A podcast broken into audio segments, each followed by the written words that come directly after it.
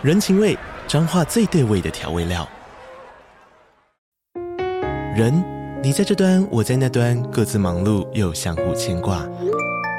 情，街角的吵杂声传递温暖与思念。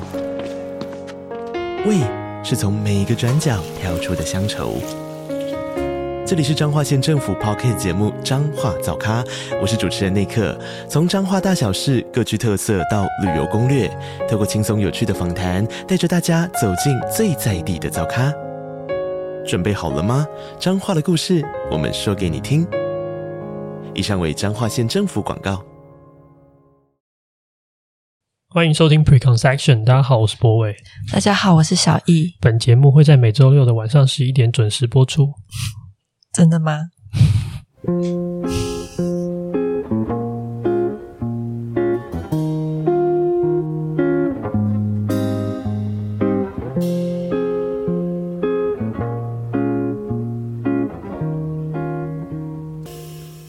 好，欢迎收听今天节目。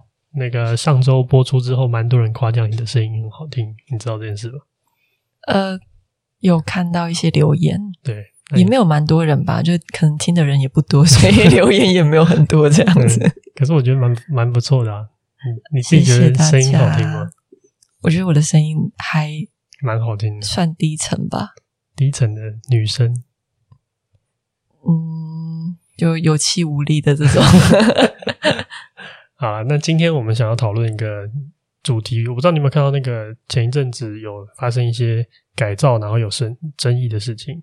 就设计改造，嗯，最近的风波可能是我们同温层是设计圈吗？我们，同温层蛮多设计师的，对，可能彼此之间就会分享。对，然后我自己也是做，就是我另外一份工作就是做这个美感细胞教科书的事情嘛。所以、啊、大家会不会其实不知道发生什么事？你要不要跟大家解释一下？哦，简单讲就是最近摄影院有推很多这种公共呃公共议题上的改造，譬如说。呃，有这个前很久很久以前，我记得有一波是菜市场的，然后改改天母那边那个四东市场，那还蛮久嘞。对，然后还有一个是呃，像前再前一点点是有改一个美术教室的。其实美术教室是很多的，它有一个学美美学的计划，然后改了蛮多的教室。哦，美术教室只是其中一个计划中的一部分。然后最近就是那个捷运的这个售票系统，嗯。对，然后我自己也是在做相关的嘛，就是跟大家介绍一下，我们在做的事情就是教科书的重新设计，所以其实我们也在做类似这种，嗯、呃，改造类型的这种呃 topic 的题题目。你是说以小虾米的力气去？你说去去改造吗？对，哦，我我觉得多多少少算一点小虾米，但是我只是看到这件事情，我就特别有感觉。因为毕竟它跟我自己原本的呃职业的向度是有关系的，然后二方面也看到那么多不同的声音在讨论这件事情，就让我对这件事情有一些可能想要跟你分享的是。你不觉得公共议题的设计其实蛮吃力不讨好的吗？很容易哈，很容易踩到一些，雷就是呃，当然明显的缺点是值得拿出来被讨论，或者是讲述的不清楚的方式。不过就是。我觉得应该是说，大家不是参与那个过程的话，有时候会看到结果，然后就给予他们的意见或批评。这样子。没错，没错，我觉得这是很容易的啊。然后，当然，我觉得，我觉得发生这件事情是有点很难避免，就有点像这是参与公共设计或者是公共改造必然会发生的一件事情之一。你改的好，大家也会觉得很棒。但是你你如果改的跟大家想象有不同的话，那你也会遭受到很多的舆论跟非议这样子。对，然后我记得那个时候我们刚开始说要改教科书的时候，其实也蛮遇到蛮多这样类似的事情。然后我我记得那个时候我们刚开始做的时候，有很多时候是我们去呃表示现在的教科书有一些是不符合我们理想或是我们预期的。但因为我们那个时候也都还没有开始做教科书嘛，所以其实我们并不了解真正教科书体制里面在运作的过程之中会经历哪些事情。所以我我印象中那个时候刚开始做的时候，其实蛮多呃编辑啊，或者是出版社的这个教科书出版社的一些呃美编人员或是美术人员，对我们来说，对我们是很不谅解。哦，曾经看过你接了一通电话，讲了很久。对对对，那我觉得我们那个时候还算比较愿愿意是直面这件事情吧，就是我们常常会。我会把电话给他，或是他告诉我他的电话，然后我就打电话过去，然后跟他讨论这件事应该怎么做。算是有直面呃问题，然后互相沟通的这一块。对，我觉得是，就是我们那时候花了蛮多时间去把每一个，比如说我跟出版社的某间出版社的美编也有沟通过，然后也有一些是退休的老师，然后也有一些是可能相关的从业人员，印刷的或什么的。所以我我算是花了很多时间去了解为什么他们觉得我们讲出来的东西是不可行的，那还有什么东西要改变？对，所以我我觉得这件事情就让我想到那个时候的生活，就是可能打过去前面三十分钟你要一直道歉，因为他其实对你非常不满的，对于你所谓的改造或是带来的什么样的新改改变，他会觉得你有点。嗯，以管窥天，或者是不搞搞不清楚实际的运作现场就来指手画脚那种感觉。他们讲的也蛮有道理的啊。对，但是其实也是透过他们这样，我们才有可能去认知到这件事情应该可能用什么方式改变会比较好。所以你们会觉得过去那段是可能会有研究做不足，或者是沟通做不足。我觉得算是用了一个比较激烈的手段，去快速的得到一些资讯，跟米平我们这种门外汉跟门内的人的差距。你说的是什么？就是我们透过这样子的沟通方式，他可能中间充满着不满、充满情绪、充满道歉、充满这种，但是跟他聊完之后，我们确实是有可能会。比我们过去更了解这个行业遇到什么问题，或是能够做什么改变。哦，你简单的白话文就是，你先去跟人家吵了一架，然后被人家骂，对，然后骂到臭头之后，就知道哦，原来我们有很多事情不是业内的人。对对对，对对对，我觉得可以这样讲，就是被骂了之后，你就可以有所学习了。哦，就是尽量去把他情绪化的地方剥掉。所以这也是公共设计的一部分，就是设计自己，让自己先被骂，被设计。对。好，那我今天想要跟你讨论这个主题，并不是要讨论公共设计有多难，或者他们做这个案子如何，因为我觉得这件事情是呃有点像是呃一方面我不了解，然后二方面我已经完全可以理解它的困难，但是我觉得这个困难本身也是做这件事情的一个必经之路吧。对，应该是说你觉得那个目前的。组织啊，或者是一些中间沟通上，可能会有一块是他们没有讲出来，然后我们去预测也不是太好的部分。没错，没错。那我们就是点到这里。对，因为我觉得我们不懂也不方便瞎说嘛。那你今天想要聊什么？我今天比较想要跟你讨论的是大众审美这件事情。大众审美就是审美这件事情是怎么回事，或是美感这件事情是怎么回事？可是刚刚讲的可能会有一些不是。关于美感是像易用性的那种部分，对。可是易用性与否也是一个大众审美的判断标准。哦，你想要把美感跟囊括这些概念，譬如说一个东西该不该好用，或是它就是很漂亮的装饰，这是一种偏好的选择。我也可以选择装饰很漂亮，但它没有那么好用。但是有人会觉得，哦，我就是要好用，但是素到不行。这也是一种，它其实也是一种审美的选择，一种偏爱的选择。因为设计上有一种讲法是说，如果一个东西好用到一种程度，那它也会带出一种机能上的美感。对对，可是这个是对对对，这个时候这样子的说法就是一个，也是一种审美的选择。嗯，就我想要讲的事情是这种感觉，因为譬如说像在十九、二十世纪初的装饰主义。或是一些早期一点，或者我们说什么巴洛克时期、洛可可风时期，那个时候的建筑或是装潢雕动的方式，就不是以这个逻辑在做。他们那个时候也觉得很多的装饰很漂亮、很浮夸的这种雕花是一件很棒的事情。你可以理解每个时代有自己的美感，嗯、对，所以然后每个时代的美感又可能又有很多种不同的想法。没错，没错。所以，我们今天我想要跟你讨论的是事情是这样，就是。首先，我们先认知一件事情，到底美感，或者是我们说审美这件事情，或是品味，我觉得这些词的对我来说都是类似的。嗯，它到底象征或是包含的东西是什么？哦，你想要探究这种，呃，我们喜好或偏好或取向？对。那你会探讨大众面的吗？就是因为。其实美感你也可以说是很个人的选择。那你讲的是集体的吧？嗯，我我懂你的意思，就是我们先从这个词来播来来这个叫什么剖析它，嗯，然后之后我们可以去讨论，因为我觉得还是有一个个人的审美的空间，但是我们也确实也出现一种叫做群众或是大众的审美的结果，嗯，那它也会影响我们的穿搭或是我们的流行文化，包含我们所见到的这个世界。所以我觉得这后面可以，我们可以分开两段去讨论。那前面我想要先讲，就是我自己认知到的审美其实有两个部分。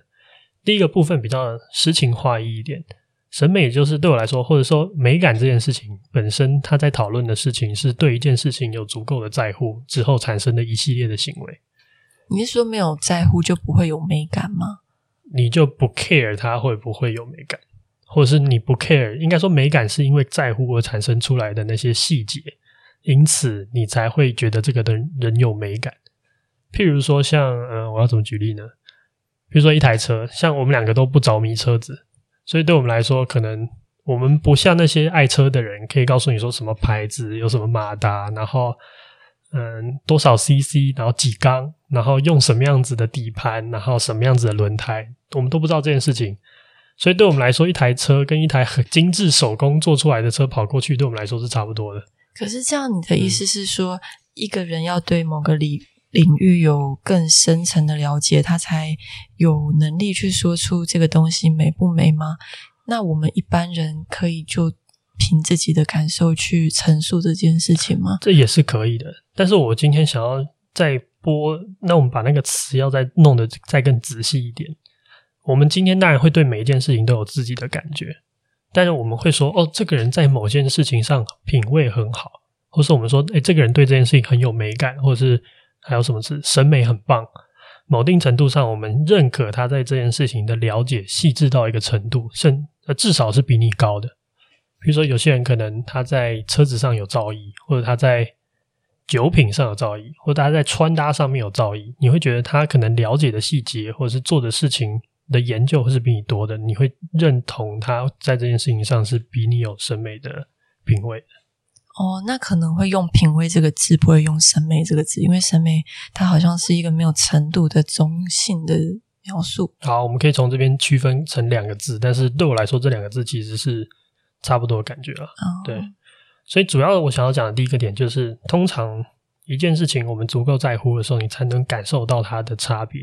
那些细微末节的差别，所以你会发现在某一些领域里面，有些很擅长的人，他可以跟你抽丝剥茧的讲，很仔细的告诉你怎样是什么，怎么样是什么。然后这个时候，其实你透过这些细节，你可以认定他有一些选择。然后有时候那个选择是很细微的，细微到可能你不是这个领域的人，你真的不在乎。譬如说，这个茶喝起来有什么样的感觉，是因为它多泡了二十秒。对，那可能对我这样子的人来说，我喝一杯多泡二十秒的茶，跟没有喝，你有没有喝过那种很贵很贵的茶？没有。我大学的时候有一个学长，反正他见我们的时候就会泡那种茶，然后那个茶就一包，可能我有点忘记具体多少钱。然后反正他就会去泡那个热茶，然后请我们这些小学弟，那个学学长就是年纪很大，然后相对就是经济状况比较好，听我们这些小学弟喝茶。然后喝茶的过程，他就会跟你说这一包大概多少钱，一公斤多少钱。然后对我们来说都是非常非常贵，尤其那个时候我又是大学生，那我真的喝不出来哪里比较好。不是光是 用价钱来描述，就听起来很没有美感吧？呃，他可能他用选择用价钱来描述，有可能只是基于他觉得 这是唯一可以跟我们沟通的手段啊、哦，因为你们也听不懂。听不懂呃，但是我我想要讲的事情就是，对他来说，可能一千块的茶跟一百块的茶是有差别的。可能对我来说还没有差别，对，就是这些细节，那可能在茶的上面，它的品味会是比我们更好的，嗯，对，所以我觉得这是一个部分啊，就是你可以想感受到对一件事情的美感，不是每一每一个人对呃每一件事情都有一样的美感水准，有些人对某些事情他的感知是很丰沛的，有些人他在某些事情却是很麻痹的，你大概懂我意思吗？嗯懂，就是有蛮多，比如说我们说喝威士忌的时候，会喝出那个那泥土、哦、泥泥煤味，煤那叫泥煤吗？对对对，就是那个那个什么橡木桶的一些味道或者什么的，好像不是吧？是吗？不是吗？好，反正我们就不讲。嗯，你不能一直都老是跳过吧？但是我觉得不不知道的事情一直讲不是很容易丢脸吗？对，就就像你刚才说的，所以我觉得第一个它建立在一种你对此事物的细的了解程度，你越精细的了解，换句话说，你可以越能感受到更细致的差别。那这样子的差别就就可以成就你更多的判断标准，你的更多喜好偏好的选择。比如说，一个酒喝起来是泥煤味，还是巧克力味，还是什么味？当你喝得出这个差别的时候，你才有可能去选择说，那我喜欢偏泥煤一点的，还是偏巧克力一点的。所以这样听起来是你对某种领域有研究，然后热情跟很多感受。对，所以这个成就第一个我们认知中的审美，因为你唯有你。体认出这些不同的选项的时候，你才有选择不同选项的可能性。如果我喝起来全部都一样，那那我也没有得选。对，然后这第一点。然后第二点就是，我觉得审美本身它其实还包括一个最重要的事情，其实是来自于一种价值观体系的选择。就我们可以想象，呃，这个可能是再更 overall 一点的感受，它不是单一针对某一个品项。但我们今天做我们的很多属于审美或是品味的选择的时候，其实更大的一部分是我们在选择一种我们相信的价值观。你是说像生活风格这种吗？哦，对，尤其是生活风格，它会有一种全面的氛围感。对，它其实在创造一种他相信的价值观积累出来的一种生活面貌。譬如说，日本有一种呃生活的风格叫做侘寂，这你应该知道吧？嗯，对，那他们所在追求的东西，就是一种对不完美的一种状态的认可跟，呃，我我不知道这个词会不会精准，就是接受这样子的状态。对，所以它其实很多它的物件，你会感觉到它是有伤痕的，或是并不是一个这么完美的圆啊，或它可以接受一些不同的地方有一些这种可能破损也好，或是不完美的形象，它是很能够认为这样才反而是一种更好的一种美感的呈现的选择。所以，接受这样子的审美选择的人，他背后其实在接受一种对不完美状态的一种价值观的一种肯肯认。大家透过接受这样子的价值观，他进而他就有办法欣赏这些。诶，这个东西有点旧旧的，或者这边缺了一角，他觉得是没有关系的，因为他认为这样子也是一种美感的状态。嗯，所以我想讲的事情是，其实很多时候我们在讨论审美的时候，真正真的应该被讨论的东西，其实是它背后所象征的价值观。那你会觉得那个价值观是，我我一定要先相信他的价值观，才会认同他的审美吗？我觉得很有可能是这样子发生的，就是我们其实永远被吸引的东西是价值观。譬如说，小时候我们可能喜欢一些偶像、流行歌手。呃，我觉得他很酷，他在台上很叛逆。像那个时候我，我我我我们小时候不是有那个艾维尔吗？有一个加拿大的烟熏妆，那时候眼睛画烟熏烟熏妆就是一件非常叛逆的事情嘛。那现在确实也蛮多人会做这样的选择，他也不一定完全的像那个时候有代表反动或是反叛逆的这这样子的语汇，但在那个时候，所有的酷女生的都很容易就喜欢上艾薇儿。因为艾薇儿的这样子的装扮、装装扮，她的呃那种滑板的选择，或是刚刚你说的烟熏妆的选择，它很大一部分就是在象征那样子生活的价值体系。那如果我就是因为先接受，我希望成为那样子的人，我才会有可能先才有可能接受他的审美选择。所以对我来说，所有的审美最最最后要讨论的，或是真正在讨论的东西，其实是一种价值观之间的碰撞。有一种风格叫书生风，他想要表现的得体；有一种人就是叛逆的，他想要表现的呃不循规蹈矩，他想要冲破这个体制。那他们就会发展出截然不同的审美选择。对，你说像极简跟极繁会有一个蛮大的碰撞，对，或是重金属跟古典音乐，他们可能在追求的东西，或者想要呈现的那个价值，其实是非常不同的。不过比较有趣的点是，有时候虽然他们追求的价值观不同，可能他们透过的表达手段或者表表达途径是很类似的。比如说像重金属音乐，很多时候他们的乐谱反而是比古典音乐还复杂。就他们是非常追求极致的情谊这件事情。情谊就是比如说他技艺，对记忆啊，或者是弹琴拉琴的时候的那个技法，他们反而是非常非常在意这件事情。所以我想，我我应该说，所以对我来说，大概就是两件事。第一件事情就是对你某一个领域的细节的把握度，你会长出自己的审美。当你能感受到的差异的时候，你就可以做出选择。那每一个选择代表你放弃了一些选择，选出了其中一个。那它就会慢慢分门别类，产生一种审美的偏好。然后第二种就是，事实上，大部分人我们运行的系统里面，大部分的状况是，我们在选择一个我们现在喜欢的价值观系统。然后因为那个价值观系统，它产生的一种选择的标准，譬如说侘寂风的这样子的价值观系统，它产生的选择标准，反而就是它会。不那么想要去拥有那种很完美的一个形状，或者很完美的一种状态的东西，所以你就会舍弃那个完美，你也会在这些众多选择里面做出你的选择的偏好。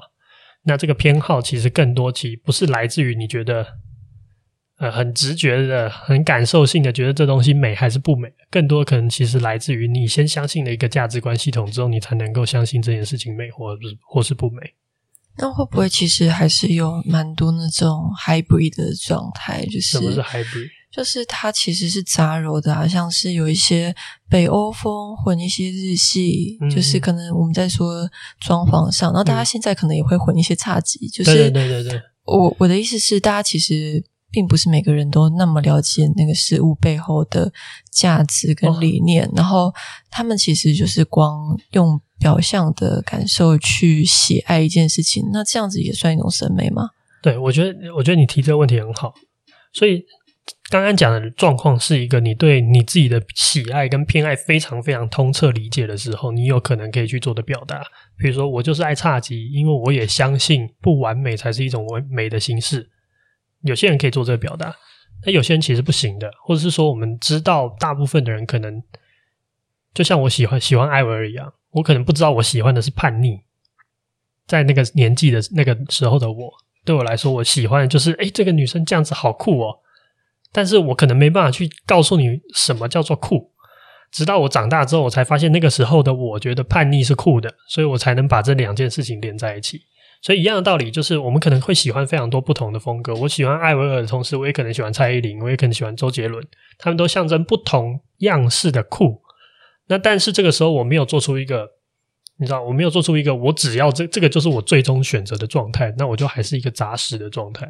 你是说，呃，人喜爱的价值偏好可以有很多种，对，它是彼此互不相冲突的，对，可以。除非他是某个价值的忠实信徒，才会有他已经他已经命定了啊，我就是喜欢这个，这就伴我一生，或是在此时此刻，我就真的看不上其他的。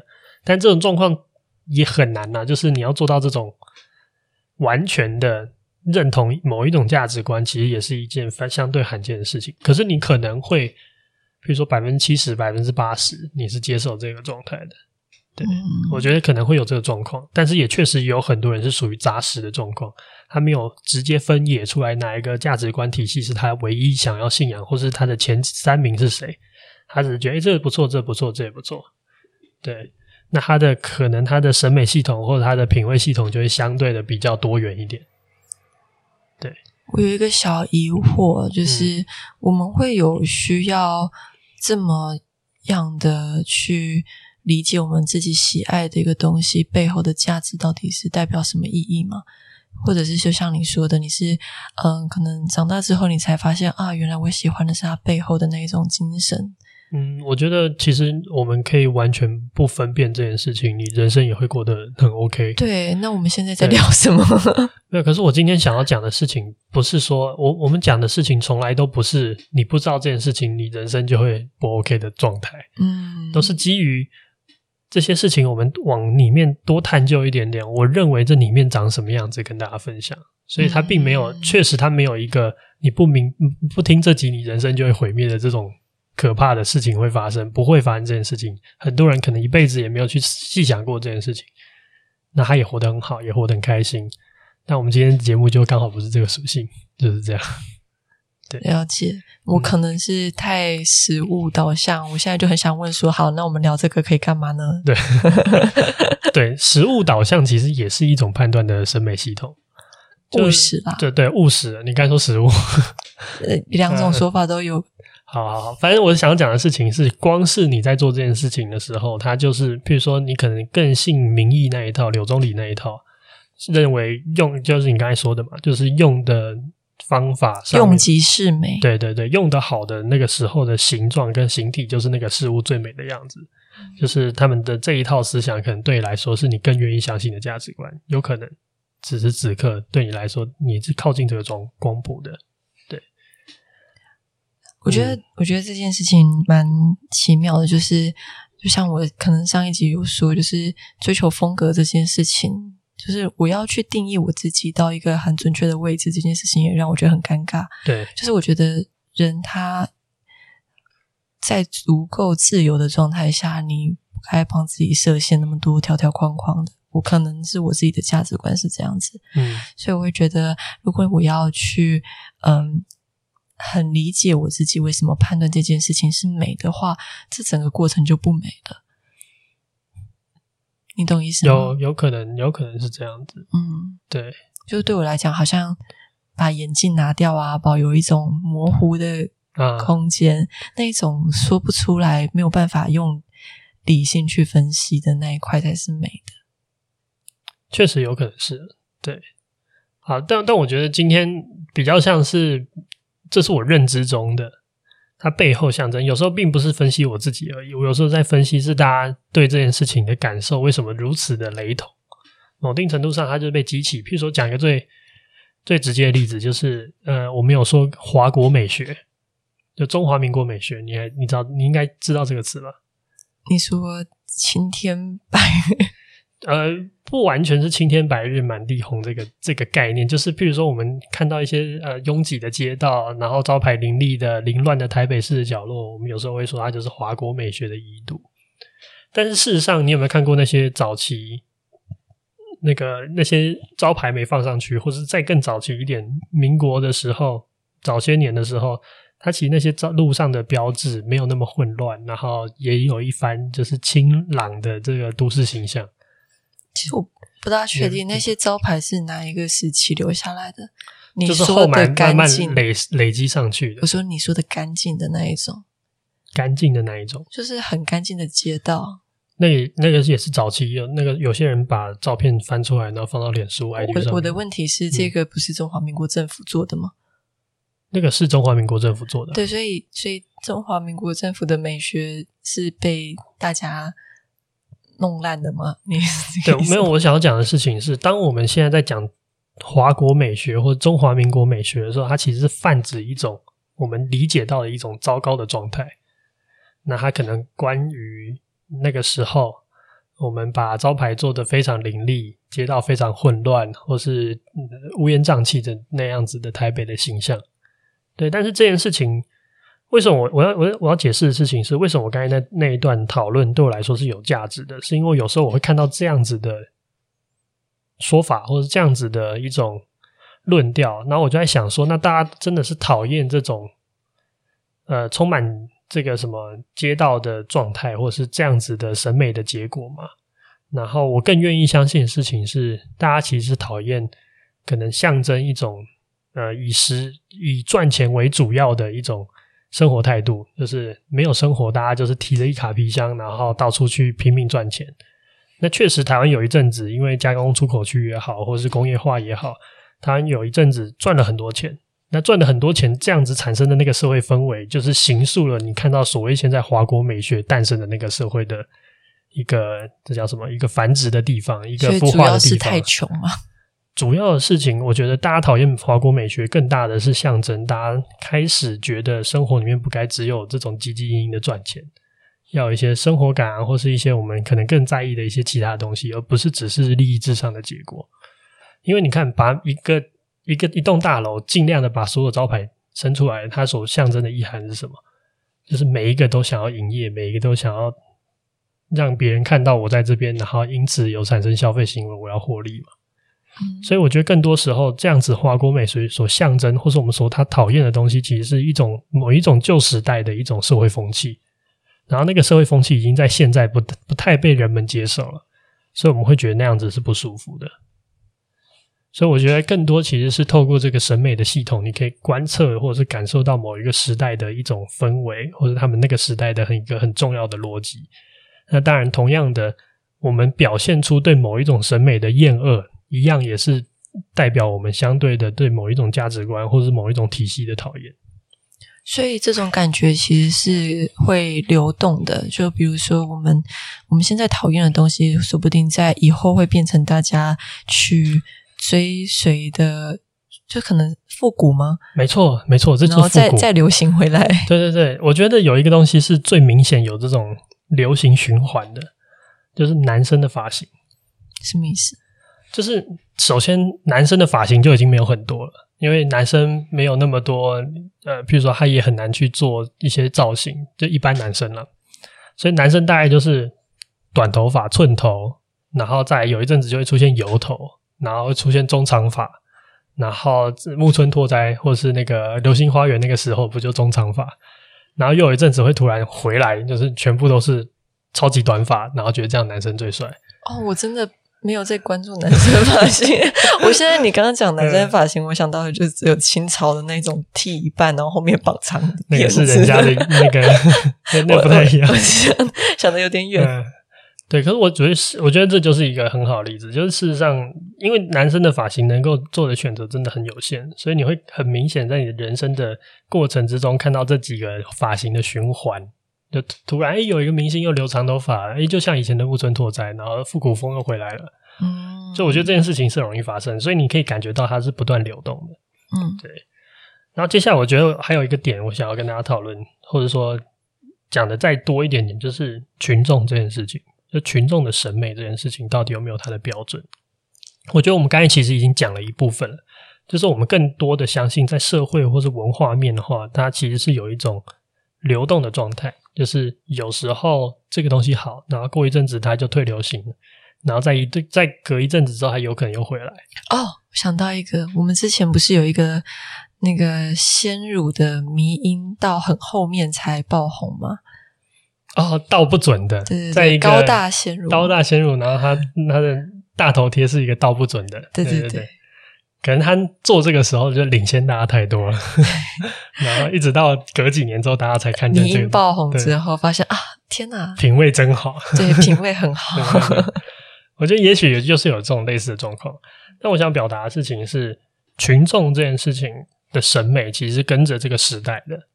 我觉得，如果你把时间维度拉长一点，你可以感觉到，我们近近代啊，就是这一两百年，个人主义的逻辑兴起，我们开始并不相信说，呃，一个人一定要依附一个家族，所以我们相信自由恋爱，不相信指腹为婚，或是我们不再这么信仰宗教，我们不觉得好像你一定要做礼拜，生活生命中一定要有一个信仰，你才能够好好活着。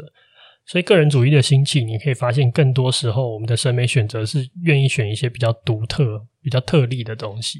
你是为了选独特而选择吗？对，因为这才是个人的最最好被象征的东西。你说你要从有点像嬉皮这样子，从一个群体中跳出来，哎，对对对，才看得到自己。哎，嬉嬉皮是一个不错的例子，就是确实他们当时跟美国的主流社会是格格不入的。所以他们其实依附的是一个吉普赛文化，或是波西米亚文化这样子的东西，地下的东西。他透过跟这个社会的格格不入，然后形成一种生活选择的方式，然后形成了一种文化的载体。包括他们选择留大胡子，或者是留长头发，或是穿着的方式，都很大的影响他们那个时候的审美标准。嗯，对。所以我觉得在社会上面，群众的审美其实是一直以来，他他不是在讨论谁美了。他真正要被讨论的问题，比较像是你要怎么去说服大家这是美的？你怎么要怎么样告诉大家你的价值观是更好的？为什么要说服大家？那这不是我们在做的事情，这就是那些比如说 Lady Gaga 或者是这种爱时尚偶像在做的事情。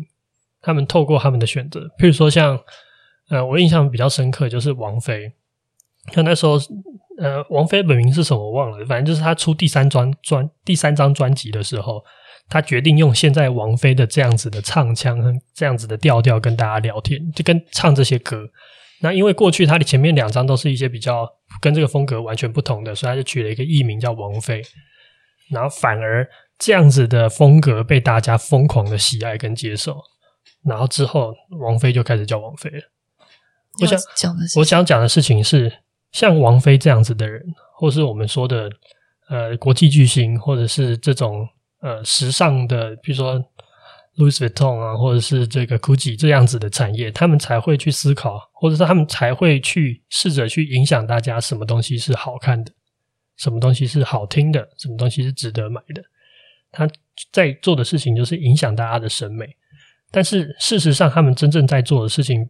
不是只是做出好看的衣服，他们更多的是想要去倡导一些概念或是议题，然后那个议题本身是让我们觉得重要的，然后因此你就会接受他给你的审美观。你不觉得这比较像是他们以前的做法吗？现在依然是啊。现在那些价值，他们还会继续讲吗？譬如说，讲一个例子，就是蕾哈娜有一个呃美妆品牌，它美妆品牌里面，它所倡导的最主要的价值就是。多元性，所以它的那个粉底，它出了四十几个颜色的粉底，然后据我了解，这是在美妆行业来说是一个非常少见的。那它出四十几种颜色的粉底的目的，就是希望不同的人种都可以找到自己的适合的肤色。所以它透过我们愿意相信多元这种包容的这样子的价值观，然后来创造什么是好的一种标准，或者什么是美的一种标准。嗯，你要懂我意思吗？对，我刚刚 其实我的问题是，嗯，我觉得那种美感是，所以你觉得它是有可能被设计出来的吗？我觉得，我觉得它有可能被设计出来，应该是说它的价值是有想要讲的话，嗯、有想要嗯传达表达，对，然后可是形式是可以设计出来的。形式其实依着这个价值观会产生的，嗯，然后你可以做，我觉得这就是设计师厉害与不厉害的差别。有时候你讹取一个很小的点，可大家觉得很重；有些人可能讹取了全部或是大部分，可大家还是觉得没 feel。所以我觉得这这边的那个设计师功力的这个部分，可能就是在这边呈现。可是不可避免的就是，你到底有没有办法把你的意思，透过形式精准的表达出来，来符合这个价值观，等于是我等于是我要找一个多元的价值观进来。比如说，我要相信包容这件事情好了，那你要怎么转译包容这件事情到你的衣服品牌，或者到你的美感形式的呈现，然后最后大家在你的呈现上面感受到，哦，确实就是包容。嗯，那我觉得这这反而是比较像是设计师的功底。我觉得有点呃。困惑的是，比如说像你说之前的审美，像生活风格这种讲法，他们其实也没有设计师去设计一个嬉皮的穿着。对对，那那为什么现在的现今我们要来讨论的审美是需要一个嗯再诠释的那种感觉？应该说，我想要讲的并不是说只能有那样的方向，也有也有那种纯粹文化的结果。嬉皮是来自于吉普赛文化，吉普赛是一个几千年的种族了，他们的穿搭、他们的选择其实早就有一个蓝本了，所以也没有一个设计师做这件事情。但是确实也会有有时候会冒出一个设计师，比如说 Chanel，他觉得女生就可以不穿裙子，穿裤装就好了，不需要做到。他某定程度上，他象征的跟女权女权意识的抬头是有关系的。他他在那个时代刚好有那个机会。去做了这样子的收敛，让他得到这样子的东西，所以也有这种状况，也有时候是来自于一个设计师的巧思，或是一个设计师变成一个形象的 icon 之后的收敛的结果。对，就是刚才那个两者情况都有可能发生，不是说一定只能用哪一种。嗯嗯，好，那我看一下我们有什么漏还想要讲的。好，那我觉得最后讲一个吧。就是品味的落后。我记得我之前很久以前有跟你讲过“美感停留”这个词。你有你有印象吗？我们自己常常蛮常拿来讲美感停留的。对，那我觉得我就想要讲的就是“停留”这个词怎么来？因为其实每一个人的成长过程之中，你就会接受很多价值观。就像我可能觉得小时候觉得艾薇儿很酷，我觉得潘妮是酷的。可是如果你到现在还继续画烟熏妆，会不会被说美感停留？会，哦，因为这个时代认为酷的东西，可能不是透过烟熏妆来表现。嗯，譬如说，可能这个时代还是觉得叛逆很酷。但是叛逆的酷已经不是用烟熏妆来表现，那你还选择用烟熏妆来表现的时候，那对我来说，这样子的一个现象就是停留，停留在你小时候那个状况。那停留是问题吗？我觉得不是，有点像有些人是比较老派的，老派生活指南嘛，或者。我也觉得我们可能会变成 停留在某一个时期的我们。嗯我觉得老派没有问题，老派就只是你选择某一个时代的价值观或者表达的语汇是你相对觉得舒适的，那你就愿意生活在那个时代里面。所以在这个继续往前的时间的奔流下面，你好像过时，你好像就是老派。但我觉得这本质上是没有问题的。但是我想要讲的事情是，譬如说，我们常常会看到，譬如说有一种红色叫阿姨红嘛，你知道那种东西吗？哦，你讲的是。广场大妈穿的对对对红洋红带有一点紫色，对对对，对对对。在某定程度上，你也可以理解它是一种时代的审美的停留。但这个时候停留，并不是说他们比较糟糕，或是带着一种优越感，而是更多的时候是，其实你可以理解这件事情，就是当他们不再那么常态的跟社会的。新的呃流行趋势或者新的喜好接触的时候，他就必然的是用他自己过去累积定型的那个喜好来去做他的审美判断。那这个审美判断里面，可能有一部分价值观不一定是最新的，或是不一定是呃跟我们现在大主流的价值观那、呃、相同的。那它就必然会产生不同的族群会做出不同的审美选择。你不觉得？用“审美停留”这个字有点清高吗？就是有一种好像有点为了排他而生的一个词。可是确实我们不一样，但是有没有到排他？我觉得这是看你怎么样使用这个措辞。也许这个措辞可以改，但是我觉得本质上真的要讲的事情是，呃，时代是会一直往前走，永远会有新的审美、新的价值观、新的表达方式会摆到第一位。那这是多数人多数觉得，大家用消费方式投票，用声音、社群媒体的注意力投票，永远会有新的，但是不代表我们永远要跟着这个东西往前走。当你感到一个地方你觉得舒适，然后你有自信，觉得这是好的话，那其实你就可以坐下来休息一下。哦，我突然想到一个蛮有印象的是一件事情，就有一次我们不是跟你妈妈去。嗯，在北海岸吗？对对，然后那个时候我们在，因为你会跟你妈斗嘴嘛，对，然后你们就会讨论说，哦，你怎么拿那种颜色的保特瓶啊？粉红色的吗？对，粉红色还是我忘记。你知道我妈会听这个节目吗？哎嗨，阿姨，好，我先讲，就是因为妈妈那时候讲了一句话，我觉得，我觉得我自己心中有震撼的，小小震撼了一下，嗯，就是妈妈很有。你好像就在取笑她的保特瓶吧，保温瓶。然后你妈就转过来笑说：“我早就不用这些物品来 symbol 我自己了。”哦，对对对。那我觉得哇哦，对对对，就是其实呃，价值这件事情它是可以跳脱物品的，对，它是可以跳脱形式的，对，跳脱审美的。哦，嗯，哦，我觉得，我觉得你刚刚就讲到一个这个展开讲，大家要再讲一个小时。不过我觉得你做一个很好的收尾。就审美其实也是一种装饰的方式，那装饰的目的是让别人用我相信的价值观来看我，就是我其实目的是让你知道我是一个包容的人，所以其实在意的都是他人的眼光吗？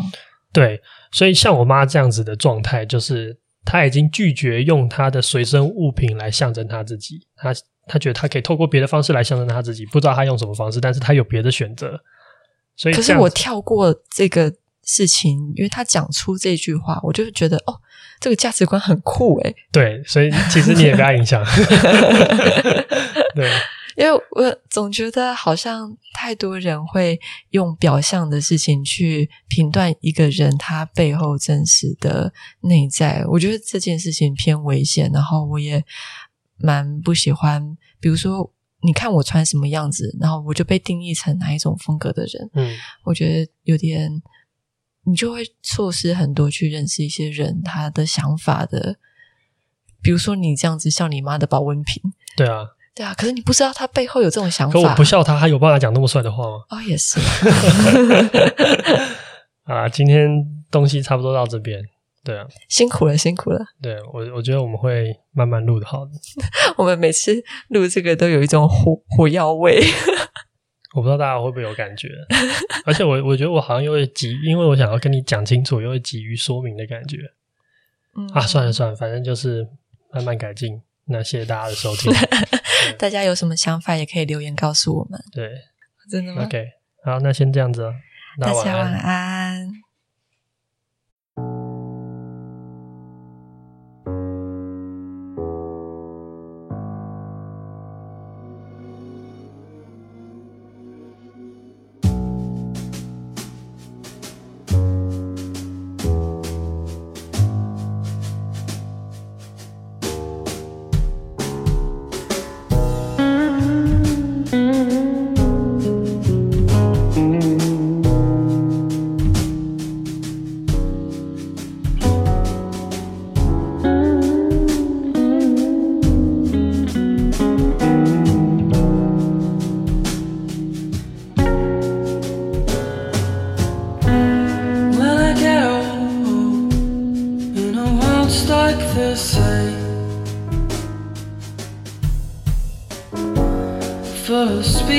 blind raging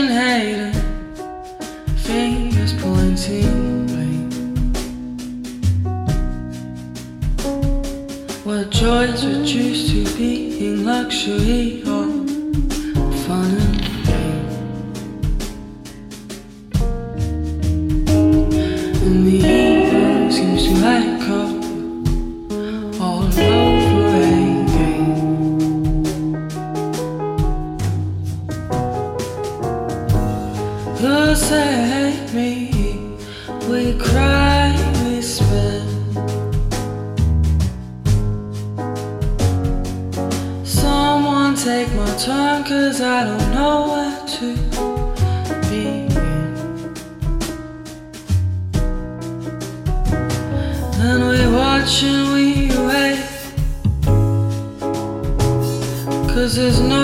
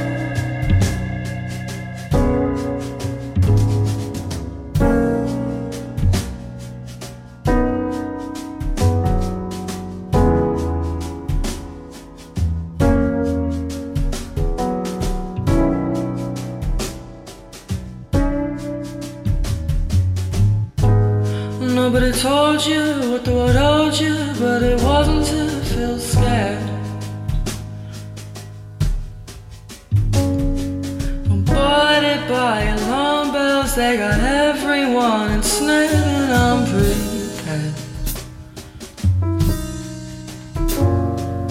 Try to let go, throw it all away down the drain.